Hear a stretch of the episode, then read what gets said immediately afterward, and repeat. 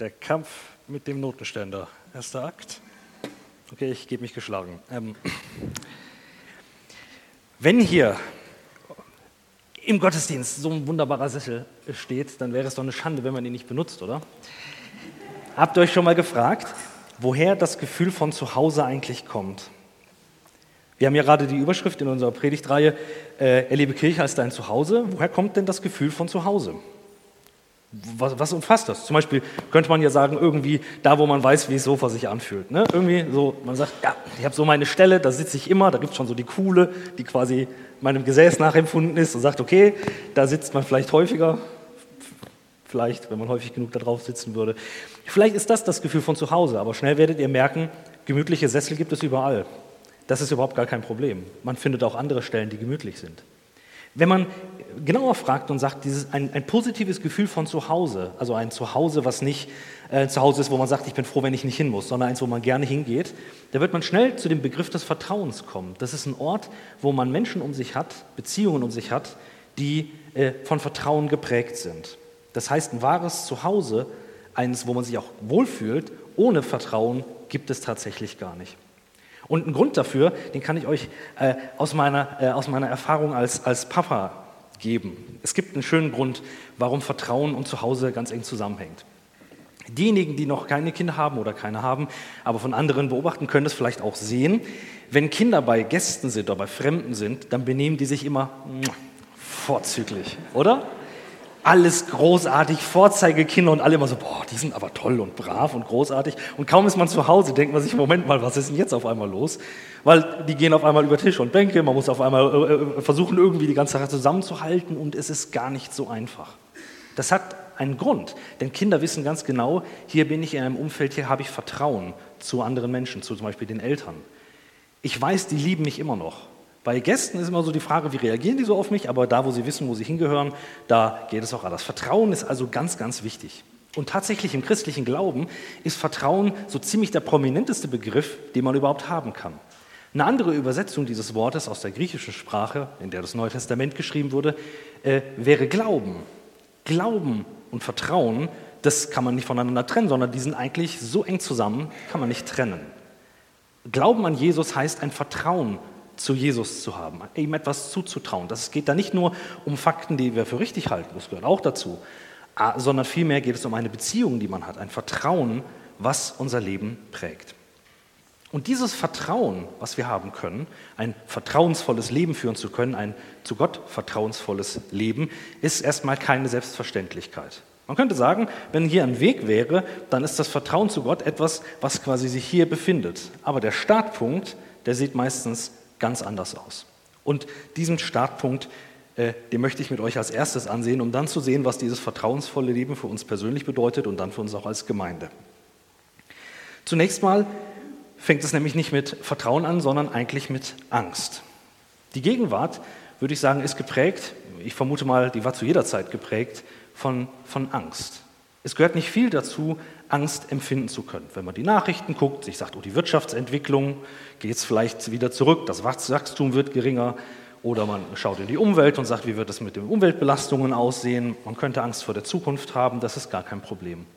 Die ganze Versicherungsbranche lebt davon, dass es Menschen gibt, die Angst haben und sagen, ich möchte irgendwie vorbereitet sein. Ich weiß ja nicht, was morgen passiert. Keine Angst, Versicherungen sind nicht per se was Schlechtes oder so, das will ich damit nicht sagen, aber doch ist es irgendwie sehr nah dabei. Ich habe vor kurzem zum Beispiel eine Versicherung abschließen sollen und da gab es dann alle möglichen Pakete, die man auswählen konnte, was man mitversichern will. Und dann sitzt man da und sagt, eigentlich wollte ich ja nur das eine haben. Okay, aber das andere, hm, das könnte vielleicht auch sein. Ach ja, und dann für 5 Euro mehr, da gäbe es jetzt eigentlich auch noch die und die und die Sachen dabei. Hm, das könnte ja auch vielleicht passieren. Und auf einmal erwischt man sich dabei, dass man eigentlich gar nicht vernünftig ist, sondern eigentlich mehr von Angst bestimmt und sagt, das stimmt, das kann sein. Wenn das passiert, bin ich dann auch versichert? Reicht das? Das geht ganz schnell. Angst ist dabei etwas, was, äh, zu was jeder Mensch fähig ist. Dazu habe ich ein schönes Zitat äh, gefunden von einem äh, großen Denker und, oh, jetzt muss ich kurz aufmachen. So, jetzt. Und zwar von Thomas von Aquin. Das ist ein mittelalterlicher Theologe, äh, schlaues Köpfchen, also der hat sehr, sehr viel geschrieben und sehr, sehr kluge Gedanken gehabt. Und einer davon, den habt ihr hier, der hat gesagt, jede Furcht rührt daher, dass wir etwas lieben. Jede Furcht rührt daher, dass wir etwas lieben. Und ich glaube, da hat er was ganz, ganz Wichtiges und, äh, und Wertvolles erkannt. Und zwar, die Furcht rührt daher, dass wir etwas lieben. Das bedeutet, erst wenn wir wirklich et, äh, sag ich mal, ähm, etwas für wichtig und wertvoll erachten, können wir äh, Angst empfinden, weil wir dann die Angst haben, es zu verlieren. Wenn uns nichts wichtig wäre, dann hätten wir auch vor nichts Angst. Aber tatsächlich ist uns als Menschen etwas wichtig. Jedem Menschen ist etwas wichtig, also ist jeder Mensch auch fähig zur Angst. Angst an sich ist natürlich erstmal etwas völlig Neutrales. Also wenn ich jetzt zum Beispiel im Garten mit schwerem Gerät oder gefährlichen Sachen arbeite, ist ein gewisses Maß an Angst, dass was schiefgehen könnte, auch was, was mich wach hält und vorsichtig macht, mit einer Kettensäge rumzuspielen oder so. Da können schnell gefährliche Dinge passieren. Deswegen eine gewisse Art von Angst kann auch was Positives sein. Aber Angst kann vor allen Dingen lähmen. Wenn man aus Angst reagiert, reagiert man meistens eben gerade nicht vernünftig, sondern aus so einer äh, aus einer Reaktion, aus einer emotionalen Reaktion, die sehr, sehr stark ist. Jesus selbst spricht über die Alltäglichkeit der Angst ganz, an ganz prominenter Stelle im Johannesevangelium. Da sagt er nämlich, in der Welt habt ihr Angst, aber seid getrost, ich habe die Welt überwunden in der Welt, wir springen schnell zu dem zweiten Teil. Ne? Ich habe die Welt überwunden. Die Zusage, dass Jesus gesagt hat, ich bin stärker als all das, was auf euch einströmt, als all diese gottferne Welt, die euch von mir wegziehen möchte. Ich bin stärker. Aber haben wir den ersten Teil von dem Satz wahrgenommen? Er sagt, in der Welt habt ihr Angst. Er sagt nicht, vielleicht habt ihr in der Welt Angst, wenn ihr vielleicht ängstliche Menschen seid, sondern er sagt, in der Welt habt ihr Angst. Christen haben Angst und das ist normal. Das gehört dazu. Er sagt, in der Welt habt ihr Angst. Er tadelt die Jünger nicht und sagt, wie könnt ihr nur ängstlich sein? Ihr habt doch allen Grund, vertrauensvoll zu leben. Sondern er sagt, nein, in der Welt habt ihr Angst. Vielleicht erwischst du dich dabei, selber zu überlegen, was sind denn meine Ängste gerade? Ich gebe dir den Tipp, mach das mal. Versuch mal in Worte zu fassen, wovor du eigentlich Angst hast. Was ist es denn? Was ist das, was dir vielleicht manchmal den Schlaf raubt? Und denk dann daran, was Thomas gesagt hatte, als er meinte, das hängt immer zusammen mit Liebe. Der, der Grund für unsere Furcht ist, dass wir etwas lieben. Was ist die Liebe, die hinter deiner Furcht steht? Was liebst du und vor was hast du dann Angst? Wenn du dich selbst liebst und sagst, ich möchte nicht sterben, hast du vielleicht Angst vor Krankheit? Fürchtest du dich davor?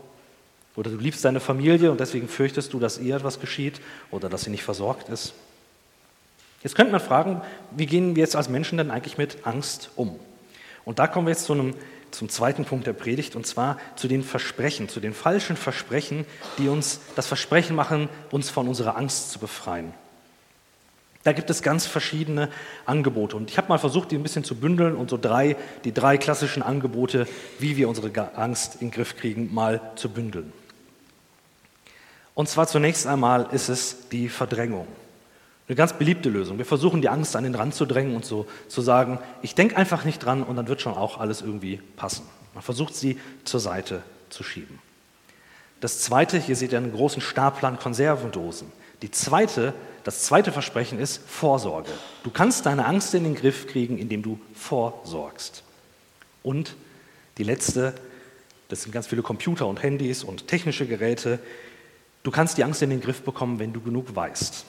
Wenn du genug im Kopf hast, wenn du Zugang zu den richtigen Informationsquellen hast, dann bist du vorbereitet. Also die Frage ist, funktionieren diese ganz beliebten Mechanismen? Funktioniert das? Verdrängen, hilft verdrängen. Ich vermute mal, jeder, der es versucht hat, wird merken, eigentlich überhaupt nicht. Menschen, die Angst an den Rand drängen, da bleibt die Angst unter der Oberfläche immer noch da und die Leute wissen, dass sie sie wegschieben. Die sind ja selber nicht dumm. Man belügt sich selbst so ein bisschen und sagt, ich schiebe es zur Seite, aber jeder weiß natürlich, ich habe doch was zur Seite geschoben. Man weiß, da brodelt es vielleicht unten drunter und manchmal wird die Angst dadurch eher noch größer. Oder Vorsorgen. Da habe ich etwas Großartiges mal gesehen, mal einen Bericht im Internet gefunden von den sogenannten Preppern. Habt ihr das schon mal gehört? Die Prepper-Bewegung ist hauptsächlich ansässig in den äh, Vereinigten Staaten, gibt es auch in anderen Stellen. Das sind Leute, die gehen davon aus, dass das Ende der Welt jetzt quasi bevorsteht, die große Apokalypse, und sie bereiten sich dabei vor, darauf vor, indem sie vorsorgen. Und das bedeutet nicht, dass sie ein paar Konserven zu Hause haben, sondern äh, das geht dann schon so weit, die kaufen sich dann einen ausgedienten Atomschutzbunker, füllen den mit Vorräten, die quasi nicht nur äh, zwei Tage, drei Tage, eine Woche, sondern die über Jahre gehen. Dann muss man sich überlegen, wenn ich Vorräte habe und Leute mir die wegnehmen wollen, muss ich mich beschützen. Also holen sie sich dann auch noch Waffen, um sich zu verteidigen, für den Fall, dass jemand ihre Vorräte wegnimmt. Und wenn man diese Berichte sieht, zu sein fast Ende der Welt, dann hat man alle Gedanken im Kopf, aber nicht den, dass die keine Angst haben. Die sind zutiefst getrieben von Angst. Da alles, alles, was sie tun, da tropft die Angst aus allem, was sie sagen, aus allen Vorbereitungen, die sie tun. Die sind nicht, die haben alles Mögliche getan, wo wir sagen, ein normaler Mensch könnte das überhaupt nicht, der nicht wirklich über viel Geld verfügt. Und trotzdem hat man nicht das Gefühl, dass sie ruhig sind. Sie sagen nicht, ja, ich habe die Angst im Griff. Kein Problem. Im Gegenteil. Sie sind noch viel enger an diese Angst geklammert. Und auch bei den Informationen. Da wird immer die Frage sein, habe ich die richtigen? Reicht das? Was ich habe. Das ist grundsätzlich ein Problem. All diese Vorsorgesachen sind ja gar nicht falsch, wenn man vorsorgt. warum soll das schlecht sein? Aber der Punkt ist, es gibt kein, keine objektive Grenze. Es gibt keinen Schlusspunkt, wo man sagen könnte, und das reicht jetzt. Woher weißt du, wie lange du ohne Strom auskommen müsstest? Weißt du, wie lange das reicht? All diese Fragen, es gibt kein objektives Ende und deswegen gibt es auch keine Grenze, ab der wir sagen können, jetzt haben wir genug getan. Jetzt wissen wir genug, um uns gegen alles irgendwie wappnen zu können. Und das ist eine, eine traurige Wahrheit. Die Dinge, die uns Freiheit von Angst versprechen, sind in Wirklichkeit die Dinge, die uns noch viel enger an diese Angst binden. Das, was uns Freiheit von Angst verspricht, ist das, was uns letztendlich an diese Angst knüpft und klammert und uns mit ihr in, in Ketten bringt. Und wir kommen da nicht mehr raus. Also, wie kann jetzt tatsächlich ein funktionierender Weg von Angst zu Vertrauen überhaupt funktionieren? Und da kommen wir zu einem äh, Text, den ich euch mitgebracht habe aus dem Neuen Testament, aus der Apostelgeschichte. Das ist so einer von den Texten, die nicht so bekannt sind, die man auch eher so ein bisschen schnell überliest, wenn man nicht genau hinguckt, aber da steckt etwas ganz Starkes drin. Und zwar Apostelgeschichte 21, die Verse 10 bis 14. Da geht es um den Apostel Paulus, also ein wichtiger Leiter in der frühen Kirche, und seine dritte Missionsreise. Also im Grunde äh, Höhepunkt seiner Missionstätigkeit. Er ist super aktiv. Äh, das Evangelium geht durch die Lande, Menschen kommen zum Glauben. Es läuft gut, trotz Rückschlägen. Und jetzt heißt es dort Folgendes. Wir blieben einige Tage dort, also das war Caesarea, das ist so eine Stadt am, am Mittelmeer. Und während dieser Zeit kam aus Judäa ein Prophet namens Agabus zu uns.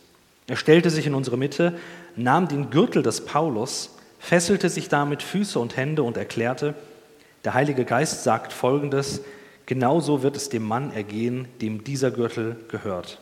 Er wird von den Juden in Jerusalem gefesselt und an die Menschen fremder Völker ausgeliefert werden. Als wir das hörten, baten, wir, äh, baten sowohl wir Mitreisenden als auch die einheimischen Geschwister Paulus inständig, nicht nach Jerusalem zu gehen. Doch Paulus entgegnete, warum weint ihr?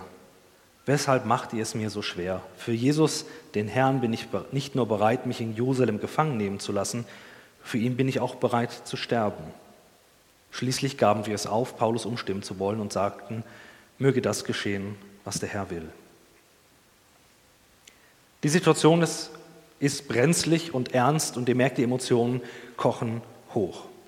Paulus ist quasi äh, vor äh, seiner Reise nach Jerusalem und er weiß ganz genau, das könnte schwierig werden und haarig werden. Schon zu Beginn seiner Berufung, also als Saulus, der der eigentlich Verfolger der Christen war, von, von Jesus berufen wurde, heißt es, dass ihm angekündigt wurde, dass er schweres leiden wird um Jesu Namens willen. Also deswegen, weil er von Jesus erzählt. Er war vorbereitet darauf, dass er Leid erleben würde. Das hat ihn aber nicht abgehalten, mit aller Freude und aller Fröhlichkeit von Jesus weiterzuerzählen. Aber jetzt gibt es eben diese Prophetie, diesen Menschen, der eine Zeichenhandlung macht, das gab es damals häufiger, dass Propheten durch Handeln etwas äh, von Gottes Wort weitergegeben haben. Und in dem Fall war es, sie wurden, er hat sich, er hat sich gefesselt und gesagt, so wird es eben dem Träger des Gürtels, das war eben Paulus ergehen, wenn er nach Jerusalem geht. Und die äh, Leute, die drumherum stehen, sagen, das ist doch ganz, klare, ganz klar das Reden Gottes, geh nicht nach Jerusalem. Klar, das ist ja wie eine Vorwarn, ein Vorwarnsystem. Und der, und der Prophet sagt, tu es nicht. So könnte man es ja lesen. Und die Jünger verstehen es auch so. Die Leute, die drumherum stehen, die sagen, ja, Paulus, das war die Warnung gewesen. Geh nicht hin. Das ist eine super Warnung gewesen. Du, hast, du bist vorbereitet.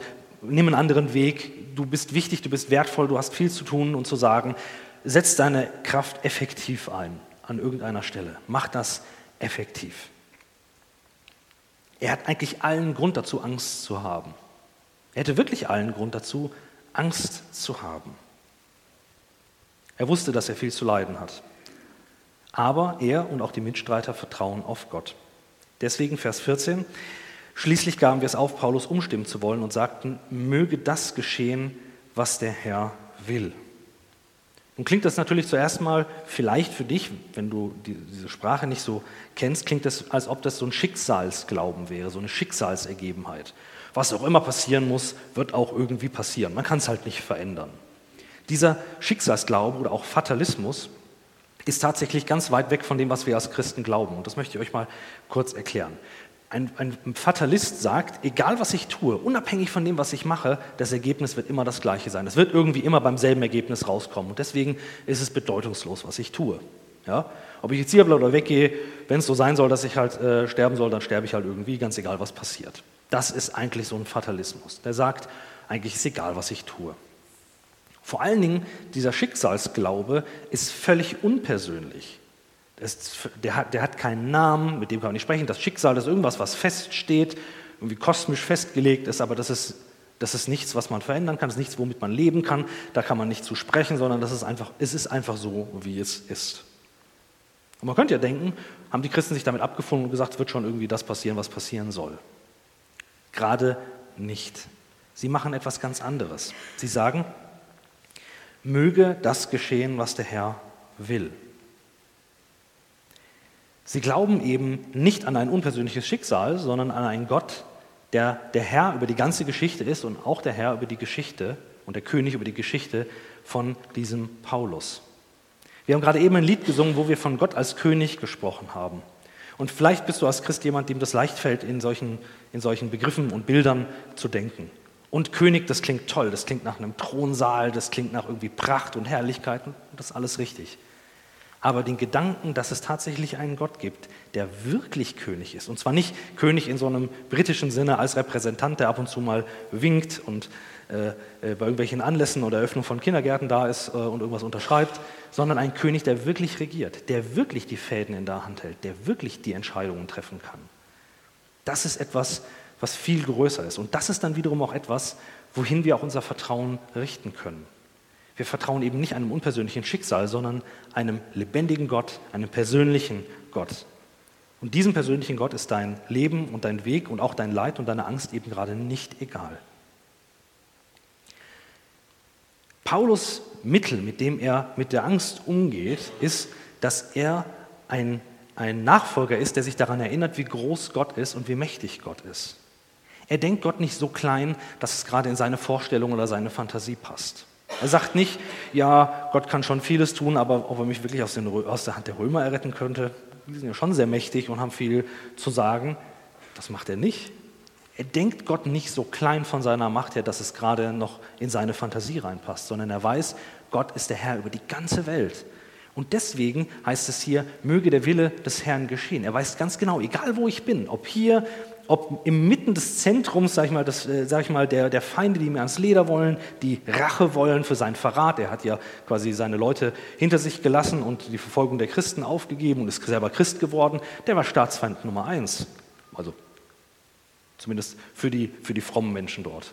Und der geht in die Höhle des Löwen. Dieser Paulus geht in die Höhle des Löwen.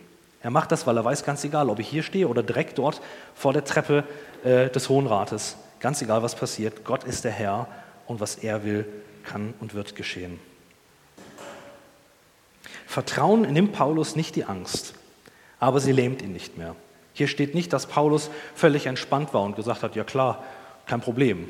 Ich glaube, die Worte, dass er sagt, ich bin bereit, für Jesus zu leiden und ich bin auch sogar bereit, für ihn mein Leben zu lassen, ich glaube, das ist auch ihm nicht leicht über die Lippen gekommen. Und trotzdem geht er diesen Weg, er ist in der Lage, das zu tun. Er sagt nicht, ich bin unbesiegbar, mir wird hundertprozentig nichts passieren. Ich werde quasi unbedarft nach Jerusalem gehen und werde wieder rauskommen und alles wird großartig sein.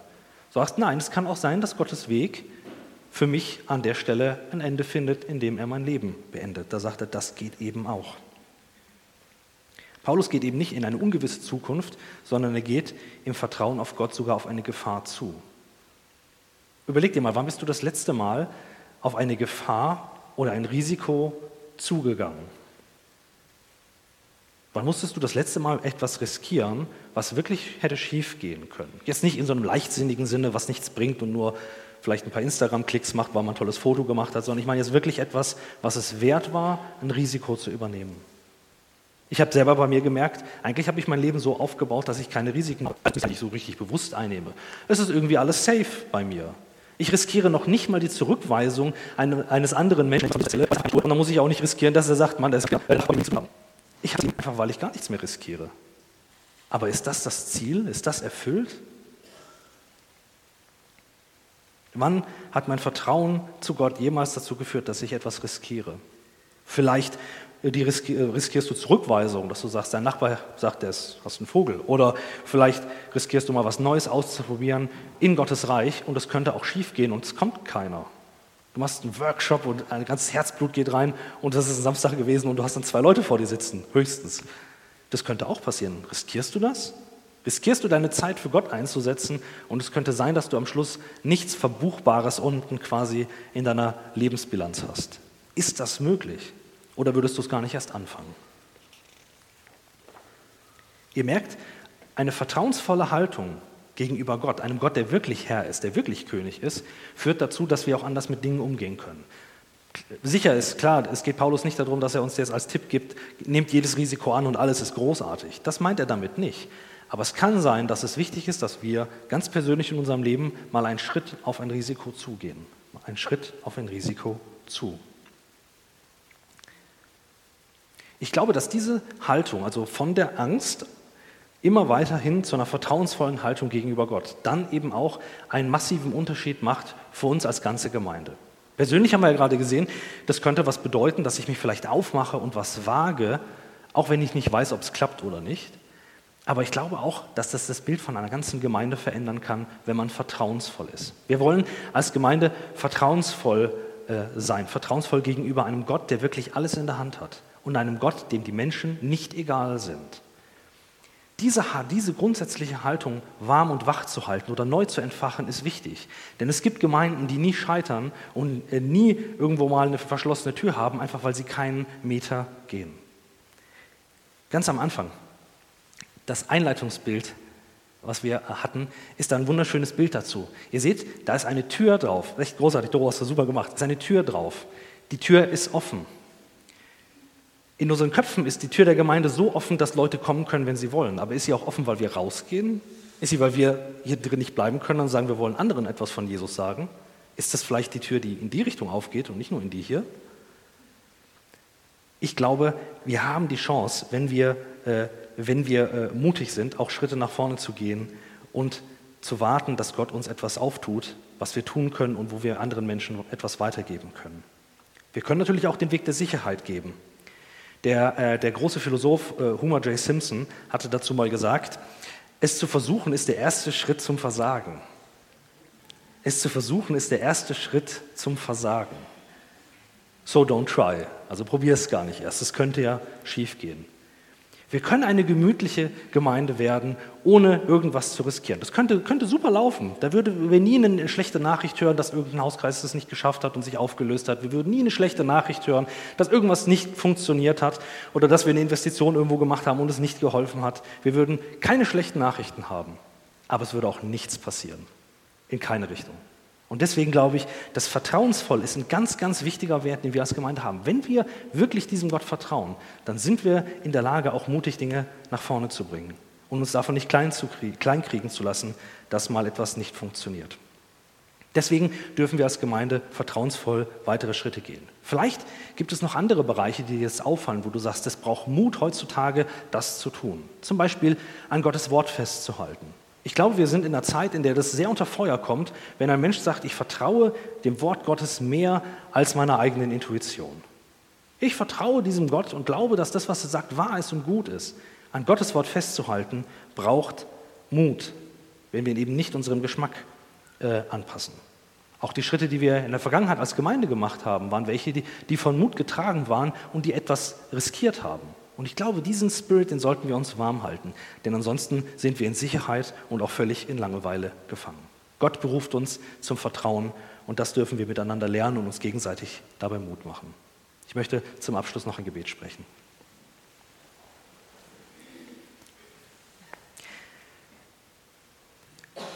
Jesus Christus, du kennst unser Herz und du weißt, wo es von Sorgen oder auch von Ängsten getrieben ist. Du weißt, wo wir unruhig sind und wo wir Sorgen haben, wo wir nicht wissen, wie es morgen aussehen wird, wie es um unsere Gesundheit steht oder was noch alles geschehen wird mit uns. Und bei all dem dürfen wir ja nicht diese Sorgen einfach verdrängen, sondern sie ernst nehmen, aber vor allen Dingen zu dir bringen und dir vertrauen. Jesus Christus, du bist der Herr über unser Leben, du bist der Herr über deine Gemeinde, du bist der Herr dieser Welt und du hast Macht zu befreien und zu verändern und Dinge zu bewegen. Und darauf wollen wir hoffen und vertrauen. Herr, schenke, dass wir uns in unserem Vertrauen an dich richten, uns nicht verlassen auf das, was wir können und wir zu bieten haben, sondern dass wir immer wieder zu dir kommen und uns darauf verlassen, dass du alles zu einem guten Ausgang führen wirst. Herr, stärke uns das Vertrauen und hilf, dass wir den Menschen eine Hilfe und Unterstützung sein können, die im Hadern und im Zweifeln und im Rückzug gefangen sind. Gib doch, dass wir miteinander eine Kultur des Vertrauens untereinander lernen und auch zu dir. Herr, wir wollen glauben, hilf du auch unserem Unglauben. Amen.